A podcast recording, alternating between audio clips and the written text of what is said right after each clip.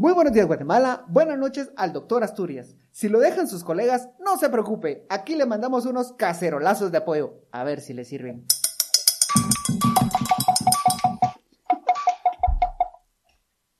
Y en el programa de hoy, un tema ligerito para comenzar para salir de la COVID.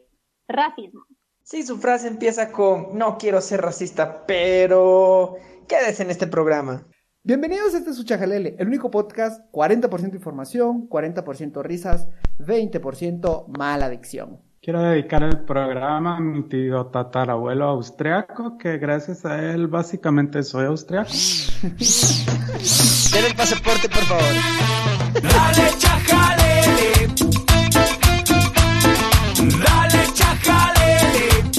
Bienvenidos, bienvenidos todos, todas a este episodio número 22. Ahora sí somos oficialmente mayores de edad en todo el mundo. Me acompañan una vez por semana estos personajes que ahora sí están bien bañaditos antes de grabar. Roberto, Celia y Danilo, mejor conocido como Canchinflin Hero. Hoy les tenemos un tema bastante ligerito, bastante suavecito para comenzar. Conversar el racismo en Guatemala. Tema casual, tema que casi no hace que la gente se pelee. No, no, no, no, no. Une a la gente, une a la gente el racismo. Une sí. a la gente, porque lo, lo que nos importa es tener una misma patria. Nosotros le queremos, le traemos varios tips. le tenemos varios tips para que usted, uno, pues tenga argumentos cuando quiera abordar estas conversaciones y dos, qué hacer cuando usted se encuentre en una de estas conversaciones. Primero, eh, ¿por qué elegimos este tema? Eh, recordamos, venimos de una semana bastante trágica en la que el científico maya Domingo Chuk fue asesinado brutalmente en San Luis Petén. Eh, al inicio no, no te habíamos terminado de entender qué había pasado exactamente, solo vimos los videos que eran horribles de ver y después ya entendimos que fue una especie de, y voy a utilizar lenguaje de policía, ajuste de cuentas. Una persona joven de 24 años estaba seguro que eh, Domingo, el eh, Tata Domingo, como, como le decían las personas que lo conocían, había asesinado o había embrujado a su papá y por eso falleció. Vino esta persona eh, junto con su familia, rodeó a Domingo, lo sacó de su casa en la madrugada y después lo linchó. Eso es algo terrible.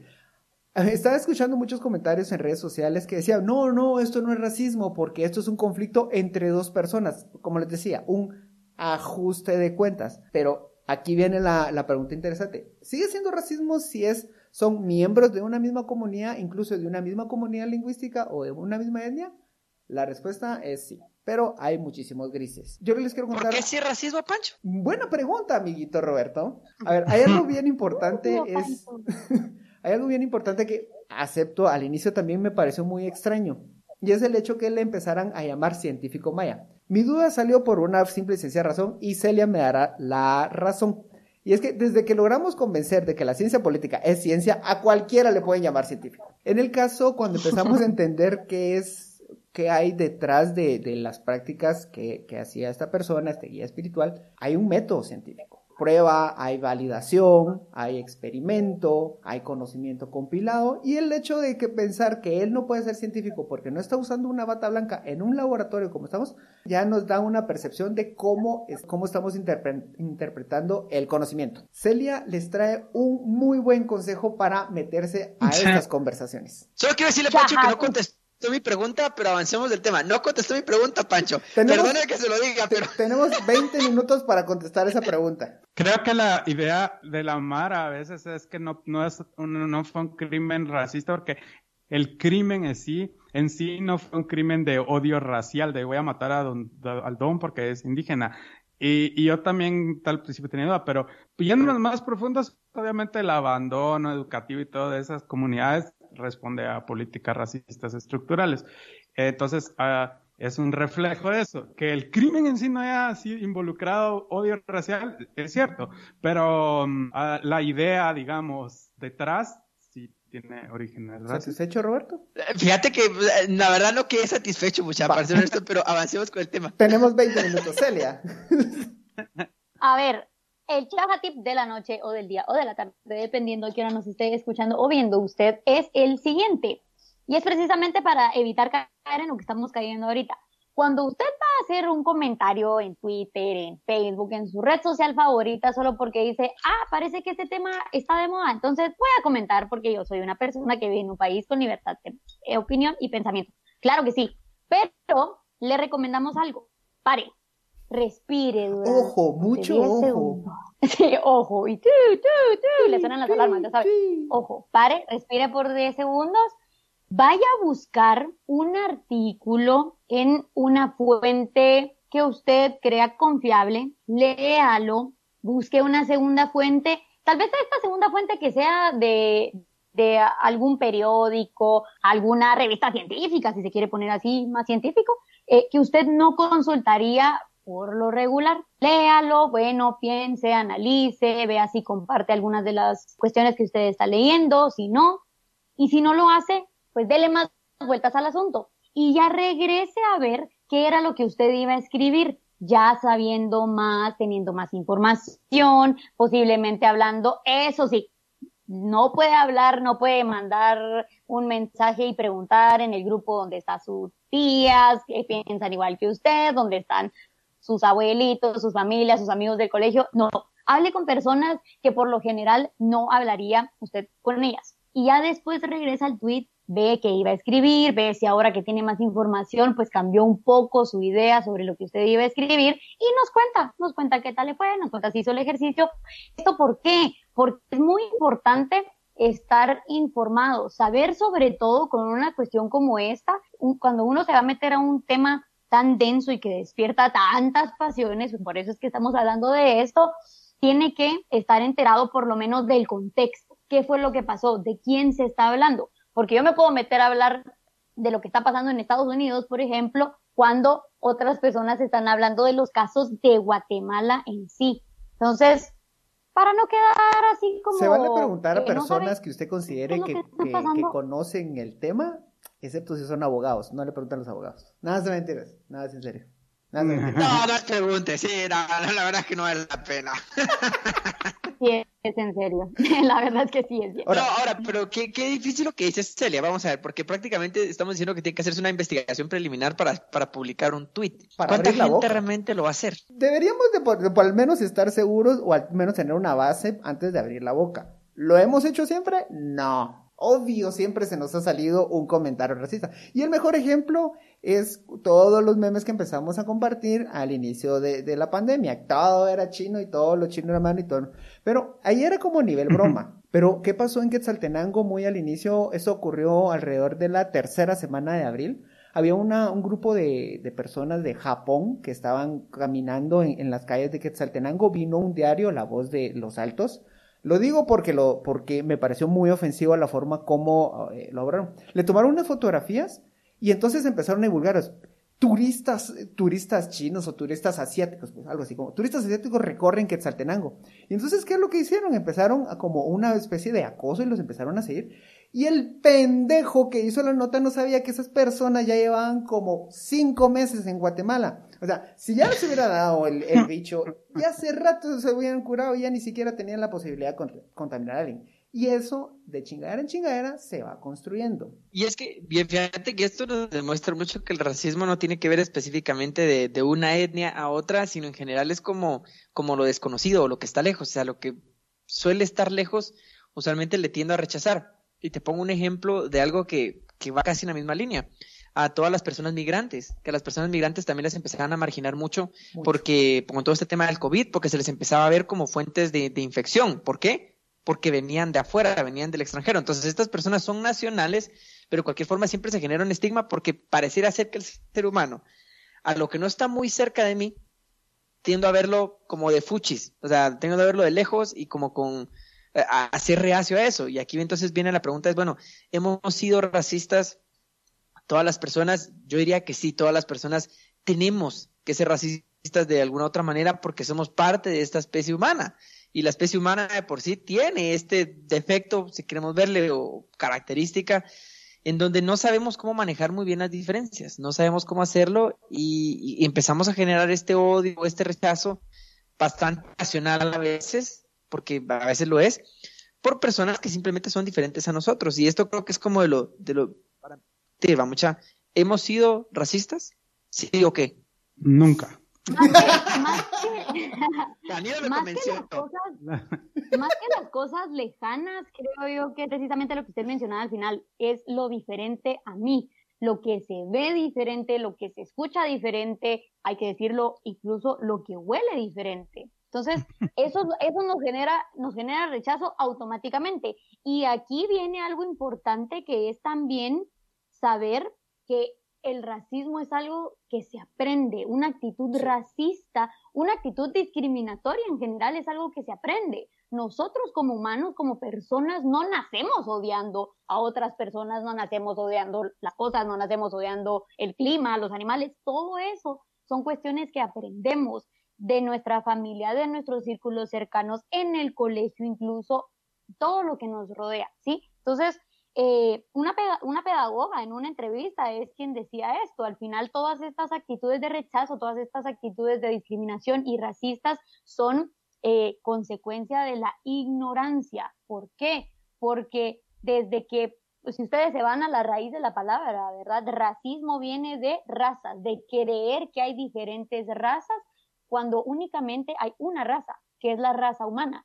Entonces, venir y decir, ay, es que la raza negra, no, es de menos, ah, es que la raza amarilla es de menos, no, estamos mal, porque todos somos una misma raza, pero es esta cuestión siempre de el hombre, creo que eso también es naturaleza humana, querer pensar que somos más o que somos mejores que los demás, cuando no, todos somos lo mismo, todos tenemos una nariz, todos tenemos ojos, todos tenemos boca, todos somos la misma cosa al final. Por ejemplo, yéndonos al ejemplo más brutal del racismo, como la esclavitud, de mm, los africanos negros en Estados Unidos. O sea, hay una frase, no me acuerdo de quién es, pero dice, al final, la esclavitud no produjo racismo. No, ese no era el producto de la esclavitud, el producto era la explotación. Entonces, el, el racismo es una filosofía que permite sostener esa explotación para justificar que va a haber una explotación, una expropiación y puedes atacar las actitudes racistas, pero mientras se mantenga la estructura donde unas personas ocupan posiciones más privilegiadas, se va a volver a reproducir. No, y esas jerarquías existen, o sea, lamentablemente como especie todavía tenemos jerarquías en donde hay algunas especies que, o alguna parte de la especie que, que, tienen mayores privilegios que otros por simplemente por haber nacido en un lugar, por tener eh, cierta etnia particularmente, por el, la nacionalidad a la que pertenece. O sea, hay tantas razones por las que lamentablemente nuestro mundo todavía no es muy equitativo. Pero Pancho nos quería hablar al respecto de un efecto que habíamos platicado anteriormente, que es el Dunning-Kruger. Pancho, ¿Qué cuéntanos. buena memoria tenés? Yo aquí lo, lo, tengo que estar leyendo otra vez para pronunciarlo. Este es un artículo que ya habíamos mencionado en capítulos anteriores, pero vale mucho la pena mencionarlo, y es el efecto Dunning-Kruger nace del estudio de dos personas, creo que son alemanes. Ah, lo voy a postear, lo prometo, ya ahora sí ya estoy posteando los artículos. Lo voy a postear y entonces parte de que del hecho de que la persona entre más ignorante es de un tema, más seguro habla. Y esto no es porque sea más pendejo. O sea, sí, pero no. Lo, lo, hace porque desconoce cuanto no conoce. Yo me pongo a hablar de teoría de cuerda o, o de, o de agujeros negros, creyendo que yo ya entendí el tema porque vi Interestelar. Y cuando empiezo a estudiar un poquito y empiezo a abrir, empiezo a abrir uno que otro libro, me di cuenta que no estoy entendiendo absolutamente nada. Y cuando entiendo que no sé, me vuelvo muchísimo más humilde en mis opiniones. Entonces ya me reservo y ya no quiero hablar de más. Eh, aquí me gustaría, ¿ustedes qué, qué, hacen cuando se encuentran ante una situación incómoda en la que si hay una persona así demasiado racista en la mesa? En mm. mi caso, para empezar, eh, no darle cuerda con, con los chistes, porque usualmente el, el, humor y la comedia tienen mucho que ver con el racismo, porque el humor y la comedia solo es algo maravilloso entre el ser humano y te permite, como construir tantas cosas, también destruir mucho. Entonces, primero no seguir, no seguirle la, la cuerda a la persona. Y segundo, yo me voy realmente a, no tratar de convencer a la gente de que es racista, sino a convencer a la gente al respecto de que el racismo existe. Y te lo voy a poner un ejemplo. ¿Alguien puede discutir la existencia del tráfico en la ciudad de Guatemala? La respuesta es no. O sea, yo no creo que haya alguien que, que conscientemente diga, no, hombre, si en Guatemala no hay un problema de tráfico, si el ah, tráfico ah, yo creo que una persona que ya no, está viva, posiblemente lo hubiera podido pero, pero lejos de esas personas que tienen, ese delirio, digamos, es, es muy fácil hablar con una persona en el tráfico.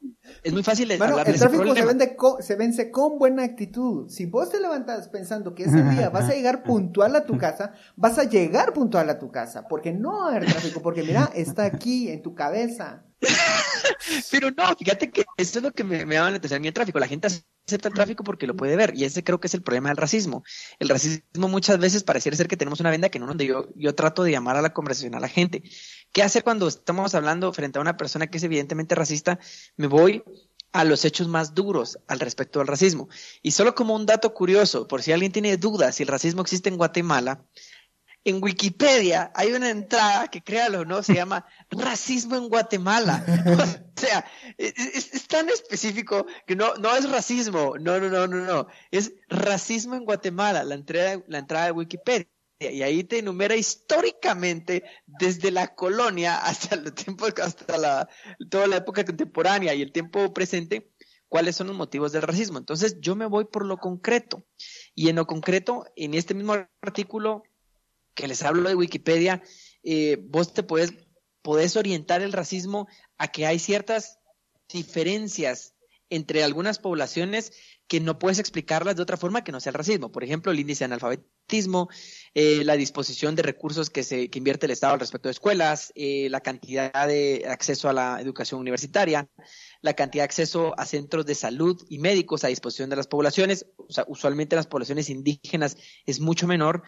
Eh, menos educación en los idiomas mayas, mayor porcentaje de población de, de, por, de, de pobreza extrema.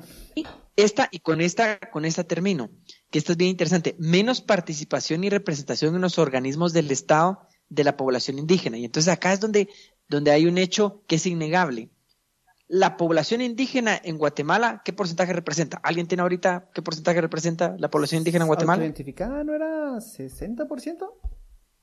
60. Creo que es menos, creo que es 40 y pico por ciento. Sí, creo que era 40. 40, digamos, digamos que es 45%, pero estamos hablando que es casi la mitad de la gente se identifica con, eh, con, pues, con una, eh, una identificación indígena. Pero si te ves la representación en el Congreso o en los organismos del Estado, la cantidad de personas indígenas que llegan es, es inferior al 20%. Entonces, estadísticamente no te cuadra la forma en la que, en la que se quedan representadas en el organismo del Estado las poblaciones. No tiene sentido. que, por ejemplo, la 43.8% población- según el último censo. ¿Cuánto? 43.8. Ah, 43%. Pero entonces, ¿cómo es posible que un 43% de la, de la población, que es casi la mitad, casi no tenga representación en los espacios de poder? Y eso solamente te demuestra que hay ciertas barreras invisibles por ahí que son difíciles de explicar. Y eso es racismo. Entonces, pato, chato, que está siendo completamente racista. O chata. O sea, es que me puede decir lo que quiera, pero no puede explicar el país sin el racismo. O sea, no podemos nosotros entendernos el país sin el, sin el racismo. Entonces, yo lo que siempre digo, mucha es no tratar de convencer a la gente que es racista, sino tratar de convencer a la gente de que el racismo existe y que el racismo es real. Sí, es más, sí, esa es una buena estrategia. A mí me, a mí me da Ya risa cumplimos mucho- 20 minutos. Y hay que recordar que, y por ejemplo, ahorita que Yamatei eh, hizo su reunión para replantear las reformas a la ley, no, lo que le mencionó Jordán Rodas, que no había ninguna persona indígena entre la gente que estaba decidiendo esto, que Yamatei dijo, bueno, yo tengo a Cash Luna y al Monseñor, tengo a los dos grupos eh, representados, evangélicos y católicos, entonces, ¿qué más grupos quieren? La diversidad. Solo una última anotación. A mí eh, también recordemos que si usted no, estos argumentos no le convencen y si usted todavía cree, todavía nos es- está dudando, el racismo también es un pésimo negocio. Porque está segmentando a las poblaciones. Y si usted es racista, o, su, o si veo el dueño de un bar racista y está segmentando, lo que está haciendo es perder clientes. Está perdiendo chingado dinero.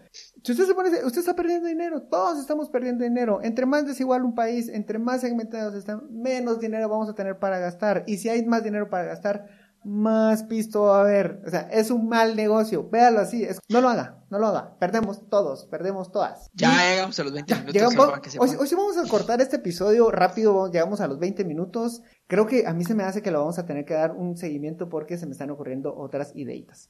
cuando comencemos a votar eh, las estatuas de gente racista, como están haciendo en las protestas de Estados Unidos, y que votemos como la de Cristóbal Colón y todas esas estatuas que estoy de acuerdo, si las votamos no hay problema.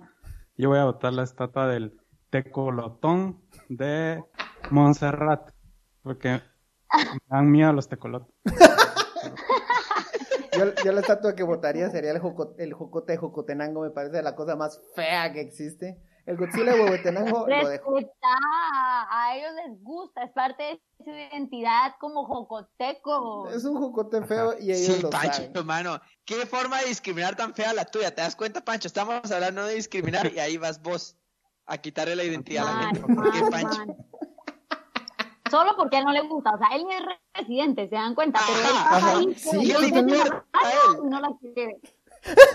Mal. Y así, señoras No y señores, es como demostramos que el racismo está en todas las personas, incluso en este chajalele. Nuestro amigo Incluso- Francisco, que queremos mucho, Soy- él no puede evitar también discriminar de cierta forma. Jocofóbico. Infectó este programa. No se preocupe, tenemos un chat en el que hablamos mal de él y ya lo vamos a sacar. Culeros. Muchísimas gracias. Pero gracias por llegar al fin de este episodio, de este chajalele. y Muchísimas gracias por llegar, por acompañarnos. Y si usted conoce a una persona que es jocofóbica como yo, pues mándele Ándale, Chichajanelo, también, también tiene algo que reflexionar junto con nosotros. Muchísimas gracias. Buenos días, Guatemala. Buenas noches, mundo. Adiós.